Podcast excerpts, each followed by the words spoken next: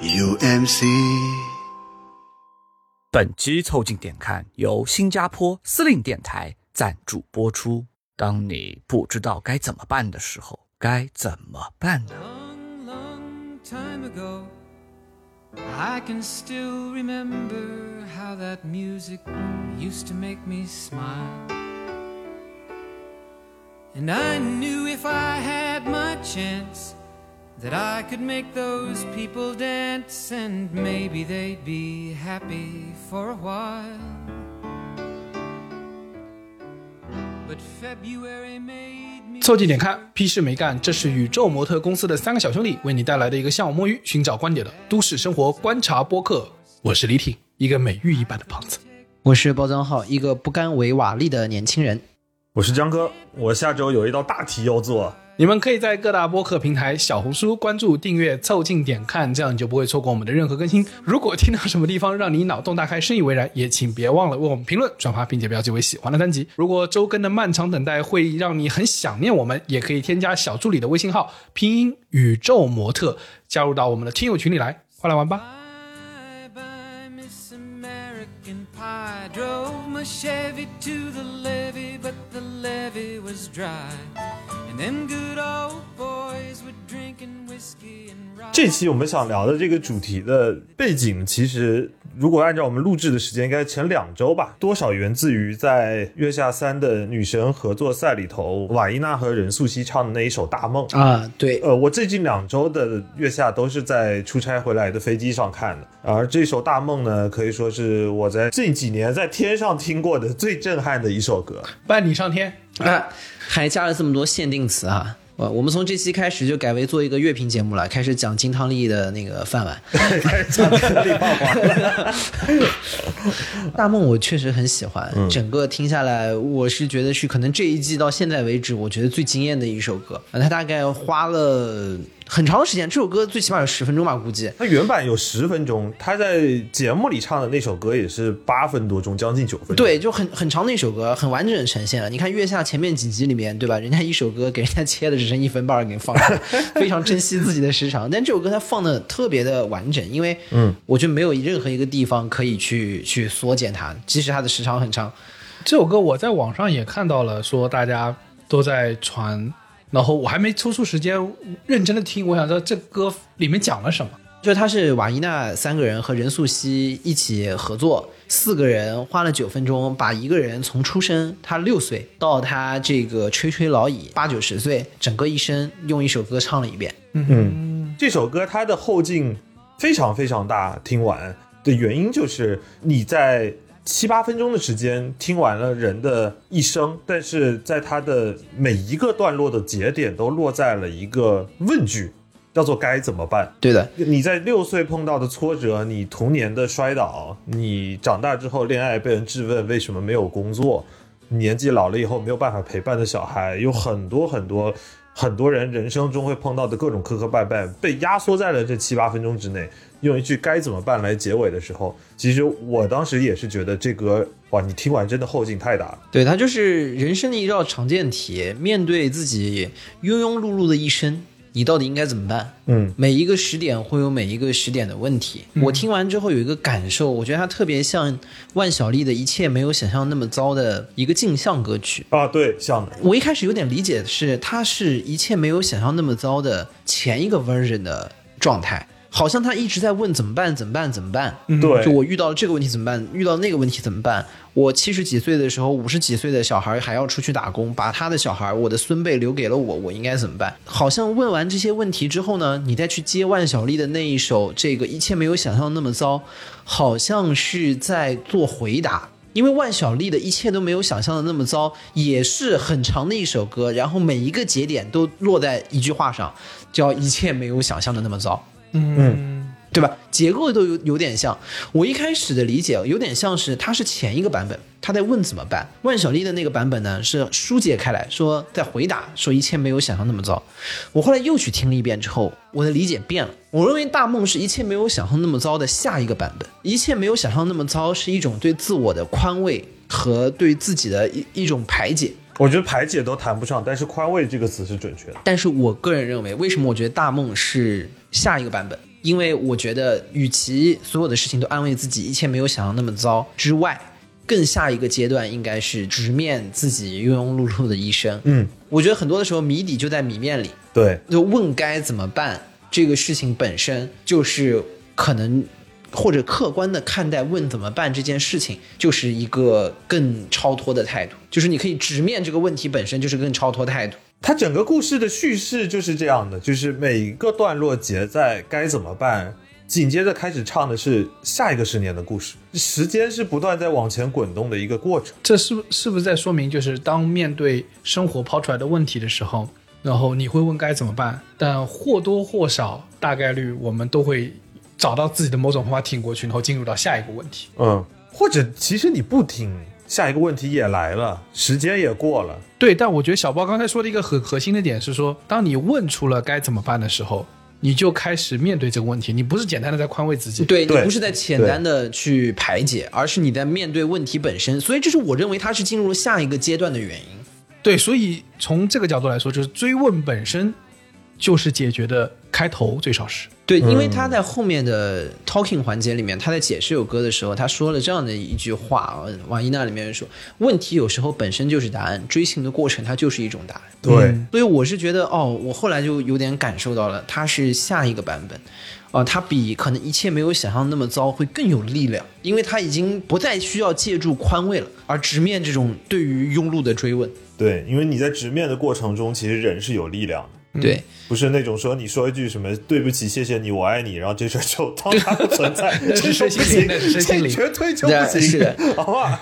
这首歌我当时听完了，现场非常的震撼，但是它不同于我们很多很喜欢的歌啊，就是你包括有的时候看完这些音乐综艺的节目，你第一件事会把自己喜欢的歌再听一遍，嗯对吧？因为好多时候喜欢的歌是听了一遍一遍又一遍之后，你还越会越来越会觉得它的好，但这首歌是反过来的，啊，对的，听完了之后，我直到上这个星期吧，呃，我都我都没有再去听一遍，直到我们录节目之前，我才又去把它去听了一遍。对。那天晚上我下飞机听完以后，我也跟小包说，我说这歌一年就就听一遍，听多了矫情。就是你觉得它好，然后你觉得它打动你，扎你吧但是有的时候你觉得它打动你的时候，它有点戳的太深了。啊！我有个感觉是这样的，就是它好在我们刚才说的，它让你开始有直面问题的勇气了。但是如果你不断的在听这个歌，就不断来回倒这个歌，会让自己陷入一种问题的漩涡。它不是漩涡，我说白了啊，就是人的勇气并不是充斥在生活的每分每秒的。啊，对对对，听多了就酸了，就就乏了。听了这首歌的时候，你感受到了一种直面生活的勇气。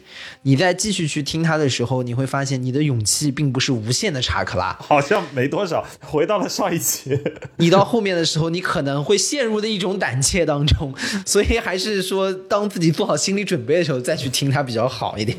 对，对，然后所以就是因为听这首歌，让我就想到了另外的一个我们这一期节目有的很重要的一个动机，就是让我想到了最近看的书，看到了这个中岛敦的《山月记》啊，很有名的一个日本的小说家，而且这一篇小说《山月记》这单独的一小篇是进了好像日本的教材的，嗯，然后，但我我之前一直没有看过，直到我最近这个这段时间看完之后，我又深深的被打动到，又被扎到了。对，又被扎到了，而且跟这首歌我觉得有很强的一种关联。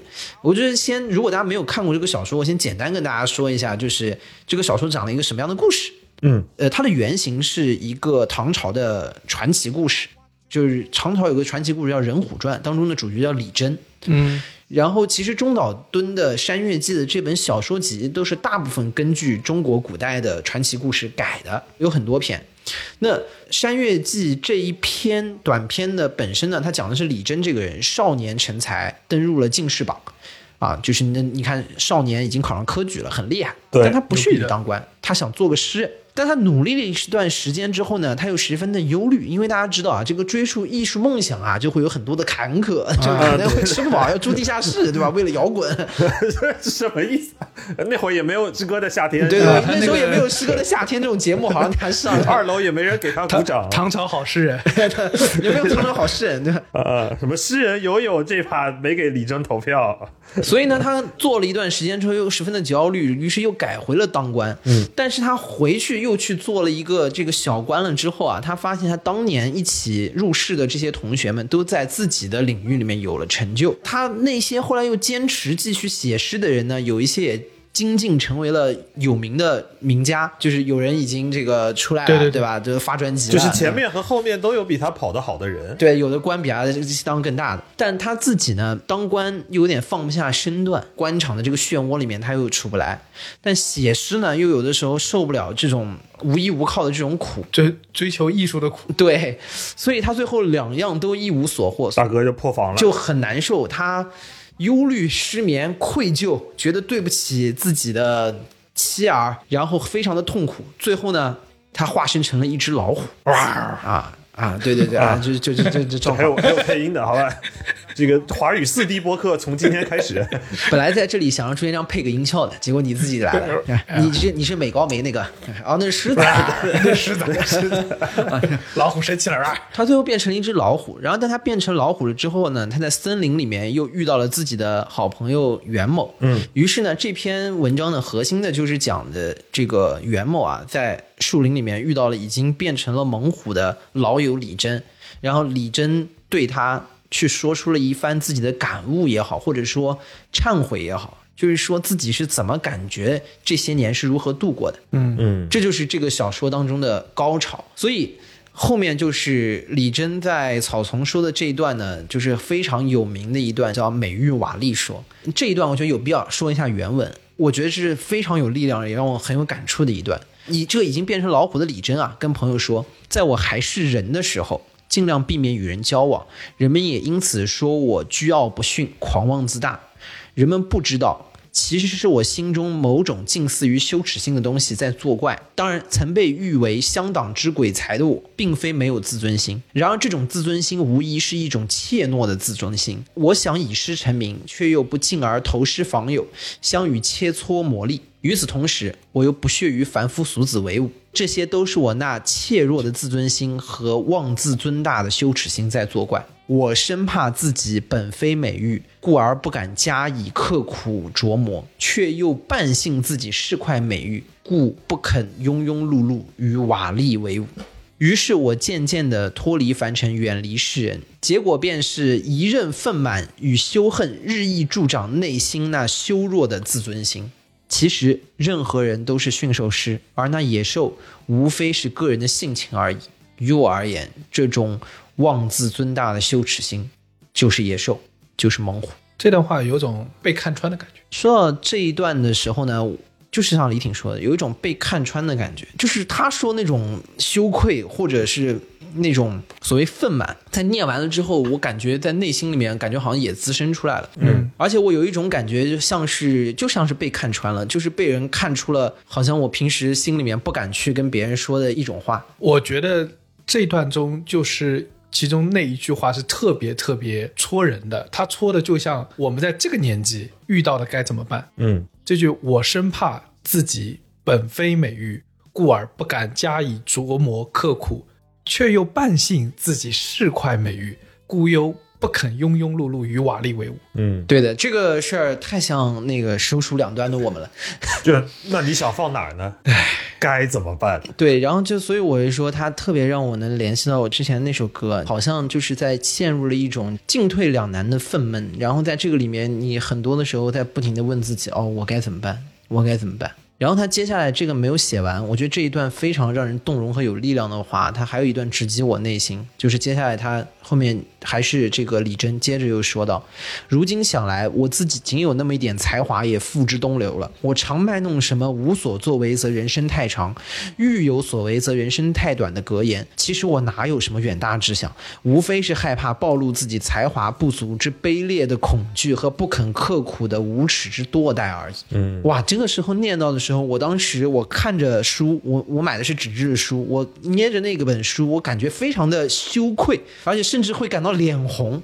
我感觉就像是在很强烈的指摘我自己。看着看着自己手上手毛也长出来了，然后马上就要变成老虎了，就 对，开始在屋里找生肉，就感觉自己好像一抬头，面前有面镜子，自己就是就是那个羞愤的猛虎，你知道吗？哎呀，最大的那种感受就是，反正至少我吧，平时生活中啊，就不断的在偷偷的用各种各样的方法在卖弄，在装逼，嗯。对，嗯。其实都是在跟别人显摆，我知道，嗯，我读过你没读过的，我啊见过你没见过的。我厉害。我来考考你，对我，你说的是的，就是我只是没用这句话说我来考考你，但我其实很爱在生活中，就这个地位非常重啊，我很爱给在生活中给别人出题，对，类似说，呃，你知道那个地方的哪里是什么什么人来过的？哎，他们说不知道，哎，我开心了，我就 可以卖弄一番。那是我本人昨天上过的厕所，对或者是我们经常喜欢在社交媒体上突然想到了我们所谓的灵光一闪，抖了个机灵，哎哎哎这个我们写了一小段，然后觉得哎我多有意思，你看有怎么样的一个巧思，是一个多么有趣的灵魂，嗯，但是你好像有的时候却又写不长，你又或者是不敢写长，因为你知道一旦写长了。真正的创作就像马拉松一样，要不停的去调整自己的呼吸，去锻炼自己的耐力。嗯嗯嗯嗯，我觉得更怕的是，你就的真的写下来了，你硬着头皮写下来，拿出去别人看就，嗯，就还好吧。第一是是这样的同学，第二是你真的很害怕自己写下来的东西，最后你看下来，你不用别人看下来，你最后真的很害怕，你写长了之后你自己看下来，你自己都觉得我怎么就是如此普通的一个人。你自己都给不出去。这是我觉得看完之后就陷入深深的这种恐惧的状态。我之前尝试过，在我说开放麦的时候，会去写段，就正儿八经的把自己想到的梗写下来的那个时间。嗯，写段子最难的不是抖机灵甩梗的那一下，是你怎么把前面的前提写好。写前提的那种痛苦的过程啊，其实就是在这里头说的那个刻苦琢磨的过程。我写第一段，我尝试落笔写的时候，我就知道这这事儿我干不了，这事儿我真干不了，我水平就是到不了。其实之前在看这个故事的时候，我没有你们俩那么强烈的感受，啊，但我不否认这是一个非常精彩的故事。你知道为什么？就是为什么你没那我和包浆浩这种这么强的代入？原因是因为我和包浆浩都自视甚高。啊，我们都是呃呃呃啊，对，就是一种一个做自以为是的人。我跟各位这个 amigo 讲啊，就是这个为什么在古代的诗篇里面啊，就是那个怀才不遇是特别特别受人欢迎的，就是因为每个人都这么觉得，啊，，对，至少很多人是这么觉得。像我和包家浩就是啊，那不说的就是我吗？啊，我不就是怀才不遇吗？我要碰上个伯乐，我不早就升天了，对吧？我要在国外，我操，我们早就起飞了，是吧？对啊，我要在美国不得选美国总统。啊，不是他们有人说嘛，就是你要不感觉今天什么骑在两个人头上了，这个今天感觉就没过。这就是我台三个稳定三角，就是你们俩负责上线，我来负责躺好啊。就我一直是对自己可能相对来说，我们三个里我是属于自视甚低，或者是说自自我评价相对低的那种，因为我是笃信 underdog 故事的人。这哎，我我说实话，这里头稍微会有一点点就是不愿意承认的自视甚高，因为你觉得自己能翻上来这件事情本身其实也稍微有点高。不是你想江科其实本质里面大家都能找到那个老虎的影子。对，你是把自己踩得很低，然后你说我这个只要我不站起来就没有人能打分。其实本质上来讲，还有一个点就在于，就是如果真先站起来真被打倒了呢，就会有这个问题在这，对对吧？你像我只要不站起来，我就永远不可能被打倒，所以我永远就是保持这个 stay low，对吧？但你们两个还是多少会想站起来，对我们忍不住你们应该要站起来 忍。不住自视甚高人，自以为是的人忍不住啊你。们两个的问题是我应该要站起来。对，对，然后就是我就觉得是一样的这套逻辑，所以嗯就在看这个文章的时候，我们在问自己该怎么办的时候，我当中想的一个很有意思的是，就是我们为什么不全职做播客啊？我对大家说，哎，你们这个做了还保持在周更啊，已经快周更了三年了，这个有没有考虑全职做啊？什么，是不是可以做得更好、更精良，出更多的节目，对不对？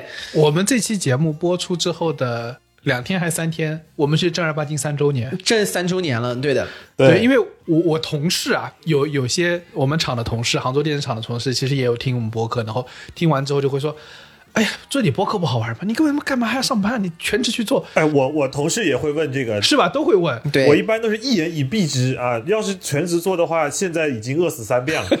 对我跟你说，就是核心在于什么？最大的问题就是你不能全职，啊、一个是养不起自己，一个是 养不起自己。还有更可怕的事情，我觉得对于我来说更可怕的事情，就是当你全职做了之后，你还做的没有你想的那么好。还是这样的，对，这就是问题。两件事情是相辅相成的，养不起是一个表征，底层的逻辑是，其实我们心里头我更不能接受的是，可能是后面一个事儿。明镜式的是，对，万一我全职做了以后还是这样，对，然后就是我现在的情况，就是有的时候做播客遇到一定的挫折，我们的想法是说，哎，我好歹还有个正经班上，对吧？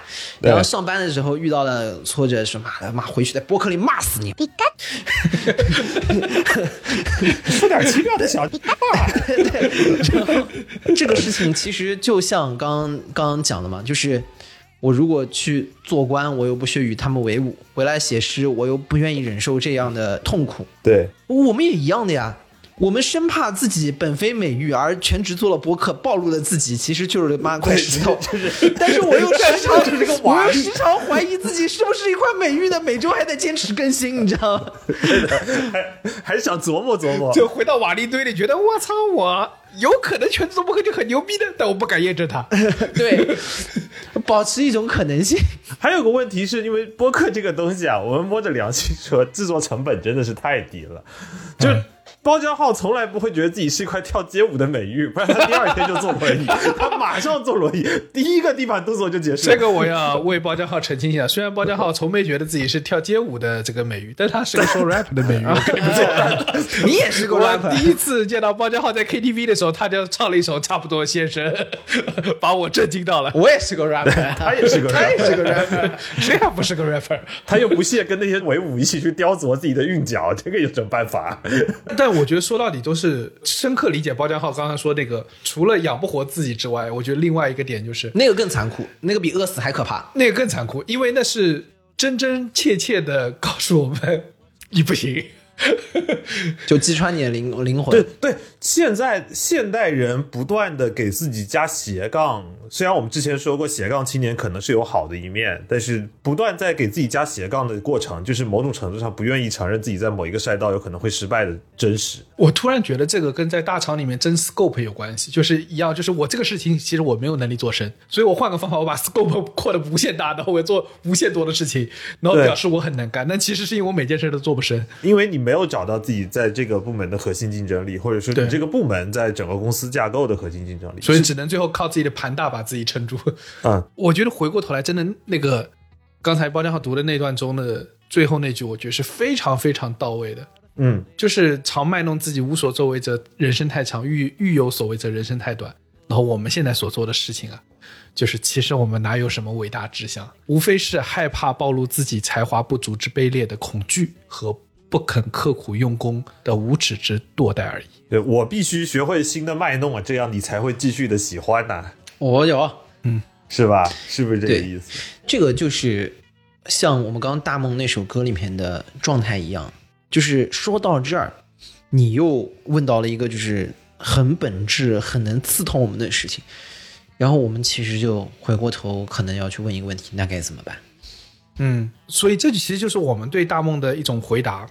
我们既要又要，啊、又不敢奋力一搏，其实是生怕自己知道，原来自己真的不大行。那个我我前面看过一本书，是黑塞写的，叫《德米安》，他讲的是一个叫辛克莱的彷徨少年寻找自我的故事啊。它里面有一段话，我觉得蛮好玩的。他说：“对每一个人而言，真正的职责只有一个，就是找到自我。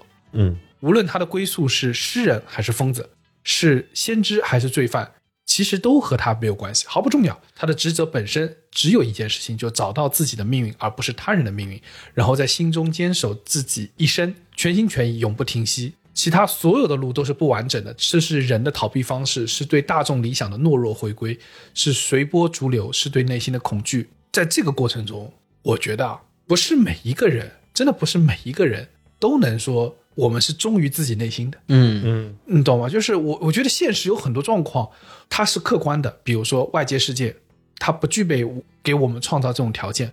另外，主观世界也有，我们自己真的有那个才华吗？真的有那个能力吗？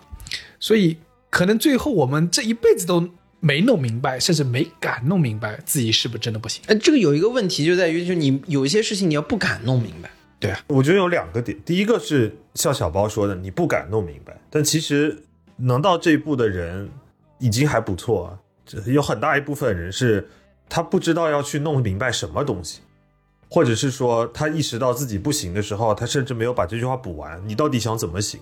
就我跟你说，不敢弄明白这个状况，还能说对自己讲一句“一切没有想象那么糟”。嗯，对，就是你意识到问题，但你不敢往深了想，只能说这一切没有想象那么糟。然后我觉得再往下，就是你要是真的要去弄明白，就到了比如说我们说下一个这样的一个环节，因为有人生当中有很多的状况是在一个模模糊糊当中，你不敢往前一步。然后在徘徘徊之中就过去了。对的，最后的下注，或者是你不敢揭开最后的答案。哎，你说的下注的这个动作特别好，对就是你不断在过牌，但是你从来没有下去过注，哎、对，就是就这样。这样我永远不输啊，对吧？哦，你这样说的很像我哥哥。呃，我有一个哥哥，他呃比我长好多岁。他有个特征，他特别怕他老婆。嗯，在杭州周边的村落里面，他的赚的是还不错的，啊、还蛮多钱的。但是呢，他特别怕他老婆，所以他的钱呢都交给他老婆，然后以至于产生一个什么问题呢？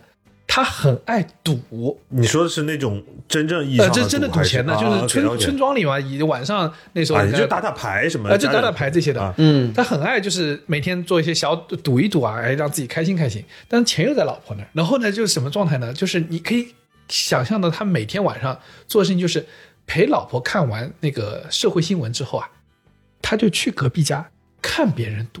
嗯，嗯，有几次我去他们家玩，我就说，我说哥，你去玩吗？他说不，我去看看，我去看看。就是那个小时候没钱去游戏厅，然后天天在外面看人打拳皇，然后前段时间，因为他们家里搬迁了，他搬到了另外一个地方，就是他们家拆迁了，然后分了房子，钱更多了。好，然后我那天去他，在他们现在住的那个小区啊，也有一户人家，就是每天晚上会组局，大家打打牌啊什么之类的。嗯，我说你现在，因为他现在已经就是年纪比较大了，就工作工作上没有那么强追求。我说那你每天不玩两把吗？哎，不是，每天晚上陪老婆看完新闻又去看看，他从来不上桌，他他爱赌，但他不上桌从来不上桌。啊。我我跟你说这个呢，反而还是好事，说明讨了个好老婆，你知道吗？至少把他从 这个恶习的边缘给给拽回来。不不，他从来没有去过边缘的另外一边，那边就是他的想象的世界。他想象自己是一个周润发，你知道吗？是个赌神。啊，自己穿夏天三十几度，自己穿着一个大衣在那反复练习，脱下来穿上去，穿上去脱下来。转转戒指，吃个巧克力。嗯，但是江科刚刚说那个状况啊，是属于就是你人生的轨迹啊，如果你把它当成一个牌局，就是你不停的这个在考虑要不要在这儿下，还是在那儿下，还是在等一手，还是怎么样，对吧？你你或者是哪怕我就不说那么复杂的规则，哪怕就是赌大小，每一局你到底是大还是小，你每一局都弃牌，每一局都不过。你都想不清楚。and what you love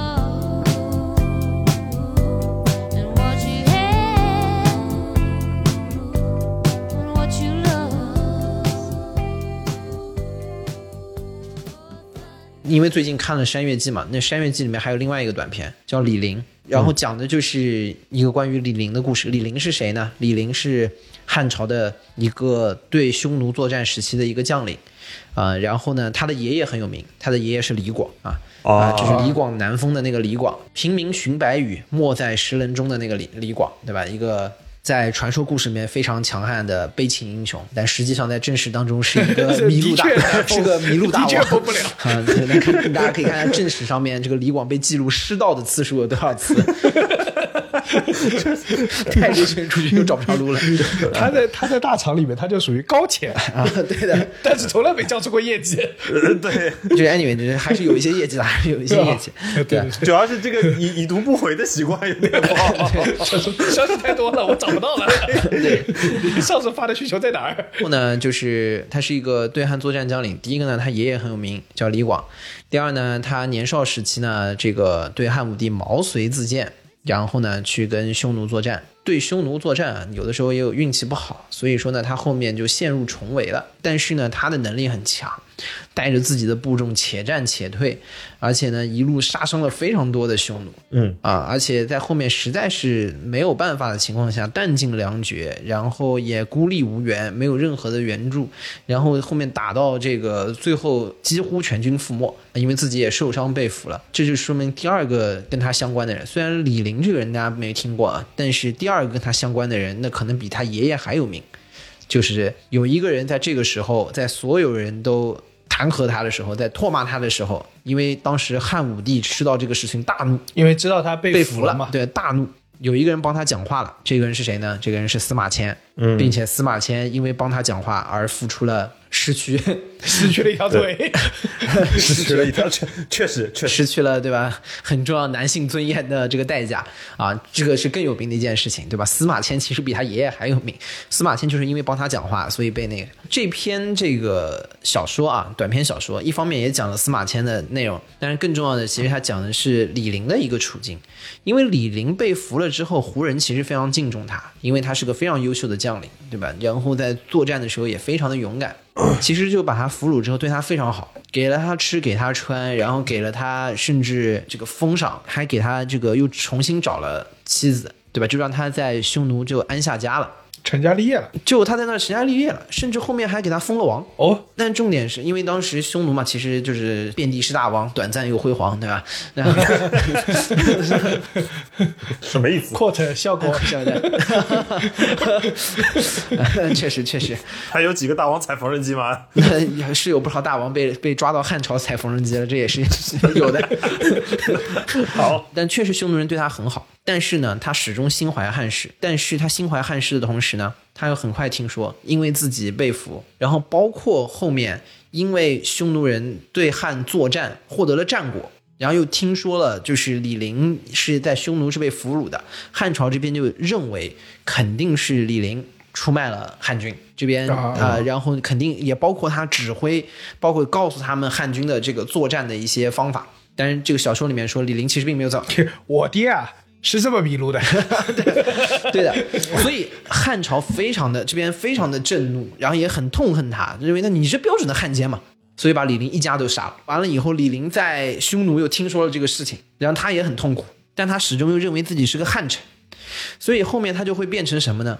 他既没有办法对匈奴下手，因为匈奴人对他不薄，还不错他又没有办法对汉人下手，因为他始终认为自己是个汉臣，所以他之前展示出了极佳的军事才华，在他第一次出征的时候，但在之后的一生当中，再也没有去施展过，从此庸庸碌碌的过完了一生，就是他不知道到底应该去帮哪边，这是一个时代的悲剧。对吧？我们觉得李陵这个人是不是个标准的悲剧，是时代当中的漩涡当中一个不知所措的人。但读到这边呢，我想的就是这个很像我们生活的道路的选择。嗯，我觉得就很像绝大多数人在面临生活抉择的时候，我觉得有个词很很适合描述这种状态，就是走在一种泥泞的路上。对，嗯，你迈不开腿，泥泞的路上是一个泥泞的岔路，对对？你你不知道应该往哪个方向去，你不知道应该往哪哪一条河里趟。嗯，然后走得来呢，就是身上就是黏黏腻腻，然后就是不干不净，没有一件事情做爽快了。对，你想啊，如果他在被俘之后一直坚持自己汉人的身份，是不是那他的故事就会变成像苏武牧羊，对吧？啊，对，张骞出使西域，对吧？就张张骞出使西域，也在那边娶妻生子了。但你说的这种会不会是可不可能就是当时的那个岔路啊？对啊，他就是那种泥泞的他可能就是这样的一个故事，说不定他就直接洗刷了自己之前、自己爸爸到自己爷爷之前一直那个不得不得志的这样的一个过程。嗯如果是这样的故事，他就直接洗刷了他们祖孙几代的。嗯，那如果他直接就投了匈奴，对吧？那也有可能就是又是另外一个故事，那说明又是一个乔峰的故事。也能可能玩一把。对的，那有可能是一个新的匈奴王的故事，也不是说这个做汉奸就是提倡或者怎么样，但是就是可能是不一样的人生剧。但他现在，嗯，他的才华，他在一次就在一次的出征当中展示了极佳的才华，然后就此结束。但我觉得这个就是一个问题，如果按照李挺说的，其实人生就是一条泥泞的路，但是你在这个泥泞的路上，你会遇到各种各样的十字路口。但我感觉就更像是你每一次的选择，它不是一个可能会指引到一个明确终点的过程，反而像是你每一次做完一道选择题以后，会展开一个新的考卷。嗯，你是一个在做题的过程，你你都看不到下一段。人生是一张做不完的卷子，听起来太可怕了。人生是一张做不完卷子，而且每一个卷子的考纲都会在你答完这道题之后才出来。是，那这个时候其实就会有个问题，就是你可以不用埋头做，但又好像只能埋头做。嗯，其实就像我们读书的时候，也经常老师会跟我们说过的那个事情，就是比如说你拿到卷子的时候，你第一件事情要做的就是审题阅卷先两面都翻一下，看看背面有没有题。啊、我老师会说先把名字写上。你别说是会说的，先把名字写上。这个就是老师发现你们根本就不是美育，你们连他妈名字都不会写，你们这帮瓦砾先给我把分拿了。不不不，你不用先打分，先确定这张卷子是你的。对啊，当然，但是这个稍微有点基础啊。第二个事情就是不是玩梗啊，是真的让你把卷子前后都翻一遍，先过一下。嗯对你确定是有反面还有题的？汪建浩刚刚说的有道理的，你正反面看一看，万一后面还有题的，这是这也也经常出现的状况。对，哎，那也那也是 啊，万一下班能做播客呢，对吧？先看一遍，然后就是让你快速的定位到说你能拿到分的题目，先做一遍。甚至就是包括说，你要是说上来今天就是命不好，第一题不会，那也就赶紧放心大胆过，先做下一道，把会的分先拿了。读书尤尤其到我应付到呃中考、高考的时候，老师都会跟你们讲这个，一个是审题阅题，你一定要确确认你整个卷子的大概分布状态，对吧？不要漏掉什么题，不要轻上来就第一道题、第二道题这样弄。嗯，然后。另外一个点就是，如果这题卡住了，你就千万不要被它卡住，因为时间是有限的。先做自己会做的，本质上就是能拿的分先拿了。这它指向的都是同一个问题，就是其实这张卷子呀，如果我们不期待每次都是满分，你不期待你一定是个天才的话，有些题其实是可以不做的。我也想个问题啊，那你说李玲这种情况，哪些题可以不做呢？他这个题有点太大了，就华夷之辩。他这就是要么做汉题，要么做凶题啊。他现在是两边都不做呀。我觉得可能是两边都不做，也可能是两边都要做，结果反而没做好。我们没有办法带入到他本人嘛，我们所以我们也不确定。你你江哥刚刚说的也是，就是两边都要做，也是一种可能，就是两边他的身份都自己拿下了，然后呢，两个题都很难，两个题都很大。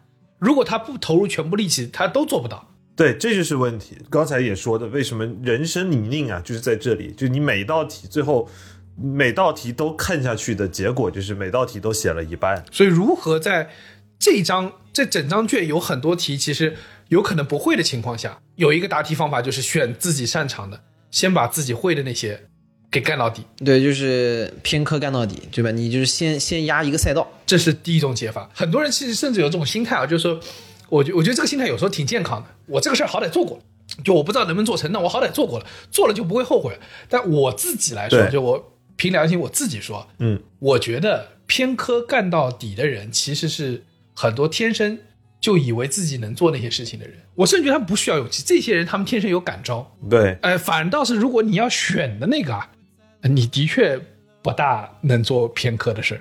我高考的时候，福建的高考第一门是先考语文，然后坐对一般都是啊。那坐在我旁边那个大哥，他写完名字以后，前面的大题稍微糊弄糊弄的写，然后把卷子翻到了作文那一面，然后开始睡觉了。作文睡觉了，写完了，第二天最后考综合的时候，大哥又在睡觉了。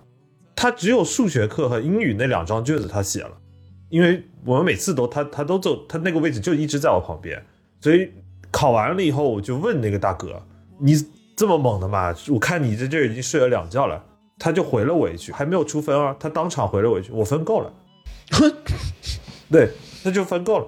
分够了，把能拿下拿下啊，对，所以李挺，你刚才说那个就是有感召，你知道吗？是个狠人。是个狠人，是个狠人。我以为你说他在那儿睡了一觉，然后这个醒来之后，就是在梦中啊，把这个文章就托梦已经想好了，起来之后奋笔疾书啊，写下一篇。结果睡不不。不不，他他交卷的时候，我特地瞄了一眼，他的那个作文卷确实是空的，就他不是说是是真的是天生神力，下笔如有神，十五分钟写完。我觉得他真的就是受到感召了。他就是受到了那种比如 rapper 之神的感召。说你就读到中专够了，他受到了专科的感召，我跟你说，多的不用了，多的不用了。那个高考考完，他新专辑该怎么写，心里已经有数了。他害怕考得太好啊，这个后面 rap 就写不出来，对吧？文凭太高了，这学历太高了。是，不然我想不通。就是他跟我说分够就，我想说什么分就够了？这都还没出分呢，怎么就够了？说嘛，写写完作文一不小心考了个哎九八五，考了个 C 九啊。但有可能他反过来很厉害，他他能知道他写的分儿他一定能拿到，这也挺厉害的。对，这就是感召，对的，这就是感召。我，就是我捡我会的题，而且我确定会。而且你想，有些人是的，就为什么我刚刚说，我说有些人天生就知道自己要做什么，他有感召，他生来就是硬的。我举个例，钱钟书啊，啊，那当然钱这个就是高级的感召。这，你你要他做别的，我不会做，我就不会，我就只会干这个，对吧？然后什么马云考高考，对吧？数学第一次九分儿，呃，不知道为什么还要去，对吧？他不是在那睡觉的。你知道有些人就是天生就有召唤。同样在中岛敦的这个《中月记》这本小说里面，我看到另外一篇故事，我觉得很有意思。嗯这个这篇故事叫“物尽异叹”啊，就是异是特异功能的异，然后叹是叹息的叹。物尽啊，大家应该幻想想啊，这是谁？就是那位说、啊，那个大师兄是不是被抓走了那个？抓走了，二师兄被 是被师傅抓走了，啊，什么什么被师傅抓走了？师傅也不是什么好东西。大师兄师傅被抓走了，大师兄还师兄又被抓走了。可能是四大名著里面第一位出现的 rapper，啊，对，但他他很有意思。呃，这个中岛敦在整个整个小说集里面有两篇小说讲的是这个沙和尚，但这篇特别好玩，他甚至给我们解答了一个问题，就是沙和尚为什么每次都只会说大师兄师傅被抓走了，大师兄二师兄被抓走，是因为他啊真的天生是一个观察者。啊，这一切与我无关，哎都我不是看着。对，我就看看。他这个叹息叹什么呢？这篇小说其实讲的是在沙和尚心中，孙悟空、唐僧、猪八戒是个什么样的人。嗯我给大家读一下原文，我觉得非常有意思。第一段讲的是在他心中的孙悟空，他说悟空确实是个天才，这一点毋庸置疑。我在第一次看到这猴头的瞬间啊，已经感觉到了。刚开始我还觉得他那张毛茸茸的红脸十分难看，但很快就为他那由内向外的无穷魅力而折服。他容貌丑陋，立刻就被我忘得一干二净了。到如今，我甚至有时候觉得这个猴头的容貌还十分美丽。人家他问他长什么样啊？他就还说孙悟空长得不好看。变成了一个福瑞控，我操！打了个括号，他说，即便还没有到那种美丽的程度，至少也算十分端正了。他的，还往自己回兜了一下。他说，他的神情，他的话语，都无不生动地体现了他对于自己的信赖。他十分诚实，从不说谎，对别人诚实，对自己更为诚实。他的体内似乎燃烧着一团烈火，熊熊燃烧的烈火，而这团烈火很快就能转移到旁人身上。啊，听他说话，就会自然而然的相信他所相信的东西。只要待在他的身边，自己的内心就会变得自信满满。他就是一个火种，整个世界就是为他而准备的干柴，世界就是为了被他点燃而存在的。那你这么想一想，他一路上遇到的那些歪瓜裂枣，确实悟空显得十分的端正。他还说，一些在我们看来平淡无奇的事情，在悟空眼里全都会变成冒险的缘由，嗯成为他大展身手的契机。与其说是有意义的外部世界引起了他的注意，倒不如说是他为外部世界赋予了意义。他用自己身体内的烈火去引爆外部世界中闲置的冰冷的火药。他并非用侦探的眼睛加以寻找，而是用诗人（打括号）恐怕是个非常狂放的诗人。他用诗人的心灵去加热所接触到的一切东西（打括号），时而也会把那些东西烧焦。他怎么弹幕那么多呀？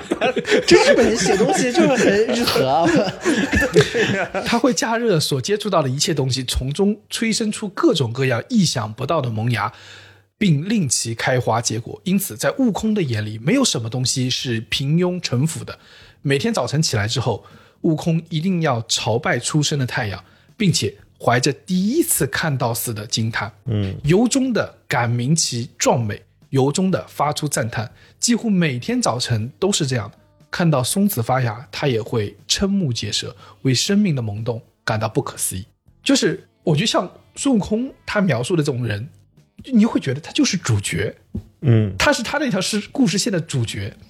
所以这些人，他没有觉得我在选择一门课去做，那这是很幸福的，这是很幸福的，就是哪怕他会给他带来风险和或者额外的磨砺，但是重点是他好像从来不需要选择过，对，他天生就是这条赛道上的人。其实我我自己在自己的生活中是遇到过类似的人，我觉得他们有个很重要的特点，就是在在我看来的特点就是，就是他们的能量好强，嗯就不大会累。有很多这种人，我觉得就是你不觉得就是特别牛逼的人有个重要的特色，就是他们精力旺盛。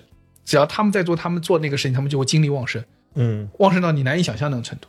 那我觉得三炮他们就有点像类似孙悟空，他们没有在跟我们一样，就是自以为是，需要给别人佯装出我们在这件事情上的牛逼。嗯，他们是诚实的，而且他们很受感召，对。他们信念感很强，就是他们知道自己什么行，什么不行，然后就是努力的钻进去。对，然后他们没有去想说这个世界上它有另外一种可能性，他去做，他从头到尾就只有一条路。然后、呃很有意思，在这篇的后段，他还讲了猪八戒，他观察了猪八戒，我觉得这段也非常非常好玩。相较于孙行者的光彩夺目，猪八戒要暗淡许多。然而，他也绝对是一个别具个性的汉子。朕就是这样的汉子。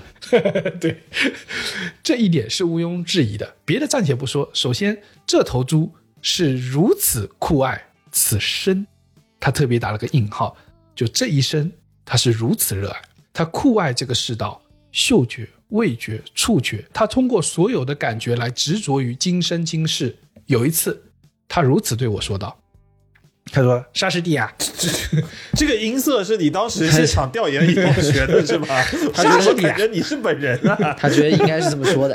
啊，沙师弟啊，我们千里迢迢的敢奔天竺啊，到底为了什么？是为了今生修善业吗？来世投胎在极乐世界吗？可是，如果这个所谓的极乐世界，它又是个怎么样的存在呢？如果仅仅是晃晃悠悠的坐在荷叶上，那又有什么意思呢？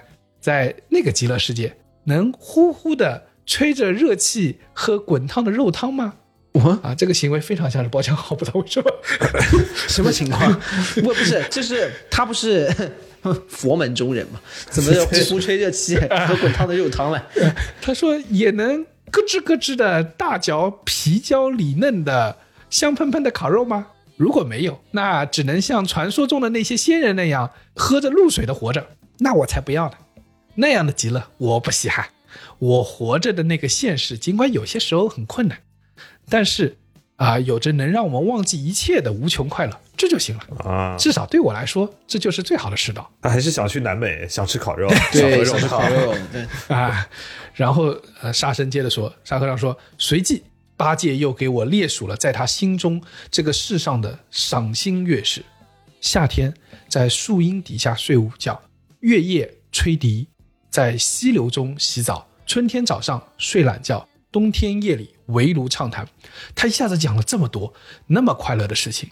在涉及年轻女子美妙的肉体和四季时令食品的鲜美时，他似乎要说上三天三夜都说不完。他的话着实让我震惊。那废话，因一和尚整天说吃肉和年轻女子美妙的肉体，哎不不不那着实是让人震惊的。沙和尚应该是没有见过世面。他说那废话，那水里没这些东西呀。他的那个通天河还是比较偏僻偏僻，他以前在天上做卷帘大将，就负责卷帘了。啊。对，里面发生里面发生有意思的事情，他们就把帘子给卷上了呀。他是在外面的呀。里面发生一些美妙的肉体的时候，玉皇大帝就说：“那个，你把门帘子卷一下。他自己在外面，小爱同学是吧？小爱同学把窗帘关一下，然后收到。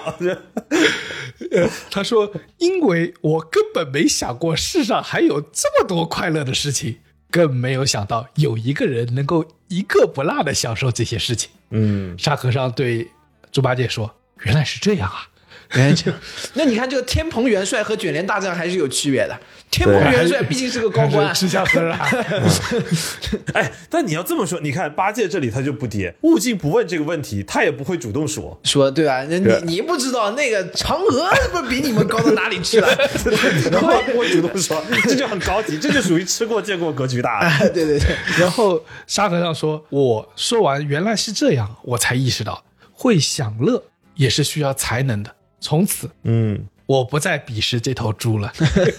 我觉得很有意思，因为在他的描述中，猪八戒也有自己的感召，嗯。对呀、他甚至对于极乐世界都有自己的呃，猪八戒是很浪漫的一个人啊，而且我觉得在这个里面，猪八戒展示出来的状态比孙悟空还要酷，很洒脱嘛。很洒脱嘛。就是我就要这个喝肉汤吃烤肉，对吧？你让我每天去练瑜伽禅修啊，不行、啊，这瑜伽还挺难的，在晃悠悠的在荷叶上做着，这好难。你让我去练瑜伽，我才不要呢，对吧？就是我我就要这个潇潇洒洒，而且人家自己挣钱自己花，你有什么话讲？这个讲述者沙和尚的状态跟江科蛮像的，我都看看。啊，是的，哎，我都看，我我你们在搞什么？哎呦，厉害厉害厉害厉害！呃，你们俩确实有点大师兄跟二师兄的状态，呃，哎，哎现在还谁吃过见过，心里清楚。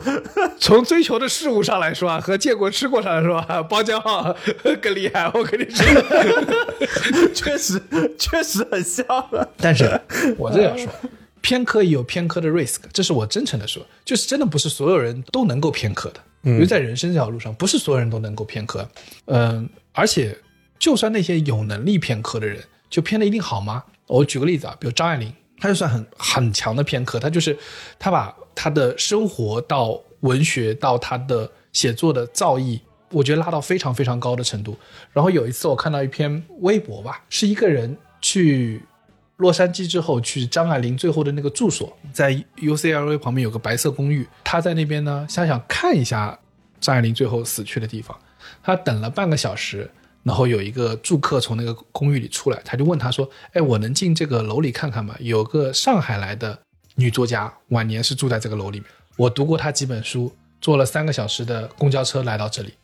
然后那个住客说：“当然，我知道这个人，他肯定蛮有名的，因为隔一段时间就有中国人来这里看看他。嗯，但其实他自己知道，呃，张爱玲在洛杉矶是居无定所，很长时间是住在 motel 里面，就汽车旅馆里面，对，但张张爱玲晚年好像确实过得还是不是特别好。也没有买家具。你们记得，就是十几岁的时候，张爱玲就已经能写下说这个长袍上面的狮子。但是到晚年的时候，张爱玲为了躲避狮子、躲避记者，平均每一个礼拜搬一次家。直到一九九五年的中秋，她被房东发现已经过世多日了，周围没有人知道她是谁，因为屋里也没有家具、没有床，她躺在地板上，盖着一条薄薄的毯子。然后我就想到之前蔡康永有说过张爱玲，就说你们大家很喜欢张爱玲，但是你们说像她这样敢爱敢恨真好，但是你们真的想像她一样活着吗？蔡康永当时说的是，他很像这个人生这个监狱里面的死刑犯，他有无数恨者、无数爱者，各种路线、各种主义，都伸直了脖子围观他的命运，好像准备好用他的人生来佐证我们每个人心里小小的私心。就是，就是我认为说你要把你的人生活得偏执的时候，也势必有它的代价，嗯，对吧？就是我觉得这个事情在我看来，就是这个代价。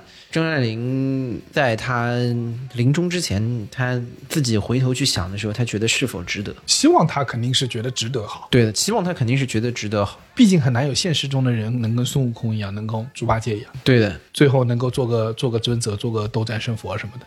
就是你再去选，就是说，我们就找一个偏科，我们把一个油门踩到底，我们就这么干，这事很热血。然后这个事情也很中二，就是我们做梦里面会有的，是我们在电影里面会讲的，漫画里面会画的。但是为什么我们特别向往这些事情？其实恰恰就是真实生活里面很难。对，你看这个就很神奇，我觉得这就是现实中的状态，大家很向往，却其实没有几个人去做。对啊，就是这个状态。但我换过头来说，我觉得同样人生这个这张考卷，其实还有另外的一种解法，就是其实我们不是每一次都一定要就把所有的赌注压在一个地方上的。换句话说，叫做除了就是华山一条道，除了我们就像动漫里面男主角一样活着，如果我们做不到，有没有其他办法？我觉得是这么说。嗯我我那天和我们那个杭州电子厂的一个呃待的比较久的一位同事聊天，然后呢，他有个特征，他活得特别 work life balance。到点下班啊，哎，对，他是六点钟拿完馒头下班，呃，还要拿馒头啊！我因为晚饭是补贴啊，晚饭补贴就是去拿这是个馒馒头啊，不是就拿馒头包子啊什么，就是牛奶啊什么。哦拿饭拿你知道他不是拿去做晚饭的，明显是做第二天早饭的，家里面一起吃吃，对吧？啊，对，啊，家里面肯定已经有很好的一顿饭就是等着了嘛，对不对？嗯，OK，他这个准时下班那个状态啊，让我甚至有时候有点恍惚，嗯就觉得，嗯，他明明应该是一个非常，这这，你想他在这个大厂里这个待了这么久了，他应该是个很卷的人，但其实他会让你产生的恍惚感，就是说，在这个厂子里你还能有 balance 啊？哎，我多问一句，你下班要是找他联系得上他吗？主要是我跟他没有业务交集，啊我不大会找他。嗯，但的确，他好像是回家了，他是不大回的。我觉得他如果足够酷，就每天在这个拿完馒头之后，就类似发个状态，就拍一个馒头的照片，意思告诉大家我下班了。哎，不，我我觉得 somehow 就是他形成了个反向作用，就是因为他每次都会很准时的去拿晚饭，嗯，以至于产生一个状态，就是大家都知道他要回家，好像很少有人会晚上给他发消息。对我就是在说这个问题。有些时候是会产生一个反向效果的，你懂吗？对，其实就是这就叫大厂反向教育，就他真正意义上的 balance 不是他到点了下班走拿饭这件事情，而是如果所有人知道他走了以后，然后该找他的事情第二天再联系他，哇，那这哥们儿是真的就 balance 了，这个是厉害的。然后我就我那天，呃，就是他去拿馒头的时候，我就在那排队嘛，我就问他说嘛，我说这个每天都能准时下班，牛逼的啊。然后我这么问了，他说，其实你只要把心态放平了，嗯你就说我今年就打算拿那个三点五了，你是可以 work life balance 的。嗯尤其是他说，但这个是有节奏的，就是你在电子厂里面，你不可能每年都给你哐哐哐哐往上升的，对不对？上面还有人排的呢，很多时候也是论资排辈的。所以，如果你今年注定不可能特别好的时候，为什么不难得混一下子呢？嗯，你东西交差了，行了，多的一分我都不会给。就跟我我们电子厂里也有蛮常见的一个心态是，拿了 M 的人觉得今年要死了一样，是一样的。当那就是拿了三点五，觉得自己感觉好像快要被裁了一样。哎，就有有就是很多一批就觉得我拿了三点五，拿了 M 了啊，今年完了，完了这个我明年再不卷一下，我就要三五减，就要 M 减了。我这辈子都完了，对。但是好像你说他们这些人有交付吗？其实大部分人交付都还是 OK 的，而且有的时候视野要稍微往外看一点，因为可能我们在电子厂，所以我们对一些互联网产品的要求或者看法会稍微极致一点的。我什么时候意识到这个 balance 震撼呢？是我最近不是出差比较多，所以前两天的时候，我还特地问了一下李挺，我说这个航空积分怎么攒啊？啊，这这对你没想到，我这个今年我飞了这么久，这个到了这个年关才想起来，原来航空是有积分的。可以补的，但有点难补。江科也是很神奇一个人，你说他抠吧，他妈他跟你一毛都算，我操！然后完了以后这积分吧，哈，他是确实不干哦。对我，我到现在我是任何积分没攒过，然后只是那天正好心血来潮问了一嘴，然后李挺当时跟我说去国航载一个凤凰之音，江科，你的人生格言不是有便宜不占王八蛋吗？怎么会做了这么久王八蛋？那我我这格言有下半句，就是花力气占便宜的人是王八蛋。然后我那天就载了一个，于是乎我人生中的第一个互联网软件震撼就是这个凤凰知音会员的这个 A P P 啊，就感觉跟那个九十九岁的阿公一样，一碰 怎么会就这么难用碎 真的是一碰就碎。那个注册啊，你一点开啊，框是空的，然后身份证号码输不进去，输了就死机，死机完闪退，然后再来一遍，连我的脸都认不出来了，有一瞬间都不知道这手机是不是自己。而且就是这这个 A P P 做到这么烂的程度啊，你真的很想看到，你就别要人脸识别啦，你带不动。我的意思是，你不会做就不要做，学别人做，你不如让我打个电话去按铃找人工。真的，我跟你说，这个航司 A P P 会员的这个部分啊，我觉得每家都是一样，因为这个真的不是核心业务，嗯，这都是让你薅羊毛的业务。所以可能不光是国航对他本身就也没有特别想让你很顺利的把这个羊毛薅到嘛。对，南航也很难弄。南航照理说这个会员这块做的比较好，也很难弄，而且南航这个会员就是他那个南航是明珠会员，你想想，他们自己内部评估这个优先级的时候，说我现在我要优优化一下这个什么的，你这个业务有什么价值？你来说一说，我可以跟让大家很顺利的耗掉我们 什么几千万的积分。你的频道播到老鼻子去了。对，大家都是赚钱的部门，就你是花钱的部门，这 二十个电饭煲，这肯定不行。对的，这个业务可能未来会带来更大的，大概十万台电饭煲的采购。南航那个明珠会员，这个整个 A P P 中最难最难处理的部分是什么？补里程。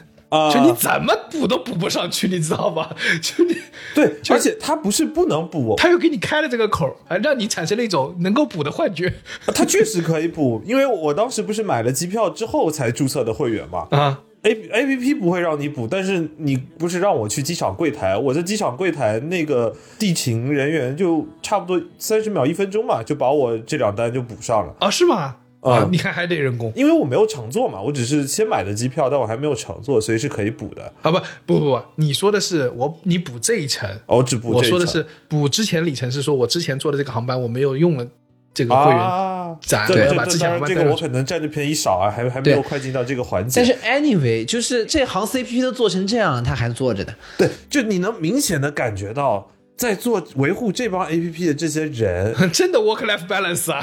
他每年的业绩就是让它存在，然后他可能这个业今年能拿好业绩的核心指标就是他让用户的这个注册时长又又拖慢了三天，这这可能是他今年我我极有可能，因为我的功能特别难用，所以说减少了我们兑换三万台电饭煲。我操！我我觉得极有可能，它这个后台对看起来你看是个 A P P 界面，它后台可能是个 Excel。我也觉得就是 Excel 卡住了，所以你的数出不来。然后我这几天的另外一个互联网震撼啊，华夏银行 APP，呃，因为最近不是那个住房贷款调了利率了嘛，所以呢，我就想去查一下，也是某天半夜心血来潮，想查一下看我自己的房贷的利率有没有调。然后我就点开了我的这个华夏银行的 APP 查我的这个贷款信息，它弹出了一个弹框，彻底的吓坏我了，叫做现在已经到了下班时间了，所以说这个信息就不出来了。那我就可以非常确定，他那头不是连了个 Excel，他那头连了个人，连了个人，这个下班人今天的工作就是让所有登录人都知道我们下班啦。我知道银行要下班早，但我不知道 APP 也下班的。对啊，你原来要查询的就在那边报出来，那边有个人在帮你查。银行下班早吧，他工作人员窗口关闭以后，有很多自己内务的事情要做，这个我能理解，因为有很多银行业的同事，他们下班时间其实不早的。A P P 下班你们要干嘛呢？这服务器都关闸了，I T 还要做什么？什么也做不了了呀！牛逼的，牛逼的，我觉得讲了这些啊、work life balance 的这个例子，以及这些让人受到互联网震撼的这个各个航司的会员 APP 以及华夏银行 APP，我就得出了一个结论：很多时候，在我们面对人生这道题的时候，这张问卷的时候，我们是不是可以不总是对自己要求这么高？就今年拿个三点五是可以交差的。我我的理解就是人生当中会面临很多的题目，呃，第一个状态是你不知道怎么做，很焦虑。嗯，第二个状态你会安慰自己说一切没有想象那么糟。第三个状态里面就是你会理解到人生当中有一些题目是未必要一定去做的，或者说人生当中有一些的题目，它不一定是必须有答案的。我觉得这是进入了第三个状态，就是当你想明白这个事情，就是你不会因为它没有答案而焦虑，但是你知道在这里这个答案是没有办法骗自己去把它填上的。但第三，你就会也会最后告诉自己，有一些事情未必是一定有答案的。嗯，就会回到我们刚刚最早的时候开头讲的这一期节目的动机，就是《大梦》那首歌。问题有时候本身就是答案，对啊，追寻的过程，它可能也就是一种答案。嗯，就是那一期节目里面，瓦伊娜把这首歌唱完了以后，她说了这两句话，是那首歌当唱完的时候，节目里马东老师问了瓦伊娜为什么会写这首歌。然后他就说了我们刚刚讲的那两个方向，就问题它有时候本身就是答案，追寻的过程它是一种答案。他之后又说了，就是是那我希望的是能够享受现在，因为语言它是具有破坏力的，就是一个东西你一旦说出口，它就破坏了。比如说现在我说沉默，我说我要沉默，但实际上我一说出口，沉默就没有了。嗯，我说要享受当下，但我一说出享受当下的瞬间，当下就溜走了。所以语言真的是有破坏力的，所以语言就留给歌词吧。我看到花儿在 Oh.